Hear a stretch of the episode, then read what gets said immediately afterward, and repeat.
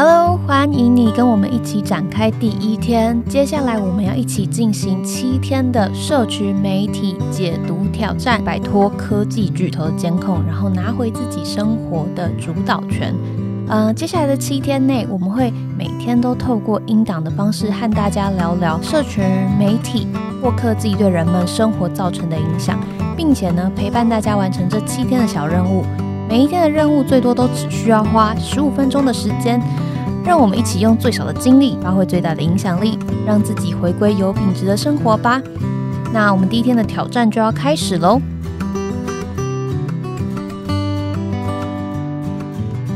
请大家先想想，自己最近有多常拿出手机呢？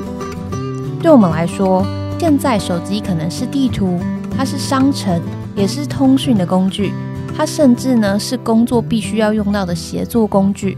我每天呢要用手机传送 N 百条讯息来跟朋友、家人还有同事保持这所谓的连结，但是这份连结它的确是让沟通变得更及时，但也让我这个个体它在现实生活中的存在感变得更低了。有一间网络媒体，它叫做 Ink，它有一篇文章整理了各式各样的研究。那在这个整理之中呢，他发现，哎。一般人每一天花在手机上面的时间，其实平均超过四个小时。那你可以想象，四个小时其实就是人们醒来时间的四分之一。哇，大家醒来之后有四分之一的时间都在用手机耶！这个是全球的研究。那我们看到台湾又是怎么样呢？嗯，台湾有一个交通大学他们做的调查，目前有八十八点二趴的。民众平常都有使用手机的习惯，那每天呢，他们使用手机的时间是长达大约三个小时左右。在这边呢，他们又做了不同年龄层使用时间的差异。那他们看到的是，随着使用者年龄越小，使用时间其实是有增加的趋势。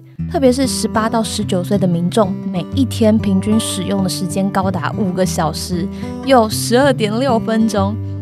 这代表说，包含睡觉，他们一整天有大概五分之一的时间是被手机占据的。今天的挑战呢，就是想要邀请你拿起你的手机。好，我们现在打开手机里面内建的荧幕使用时间，来了解你每一天到底花了多少时间在手机上面吧。如果你是 iPhone 的话，要请你点选设定，然后到荧幕使用时间看一下。过去一周自己一天花了多少时间在手机上面？那如果你是 Android 系统的手机的话，就请你点选设定，然后呢到数位健康与家长监护来了解自己的手机使用习惯。那如果你简单的摸索一下这边的功能呢，你可能会发现，其实你还可以每天呃设定你自己的荧幕使用限制。像我每一天呢。我目前是把晚上十一点到早上八点的时间调成荧幕停用时间。那在我睡前还有刚睡醒的时候，我就不会再一直盯着荧幕看，然后被荧幕叫醒，或者是陪着荧幕入睡了。那今天的挑战非常简单，祝福大家顺利的完成。那期待明天大家也都持续的加入我们的挑战哦，拜拜。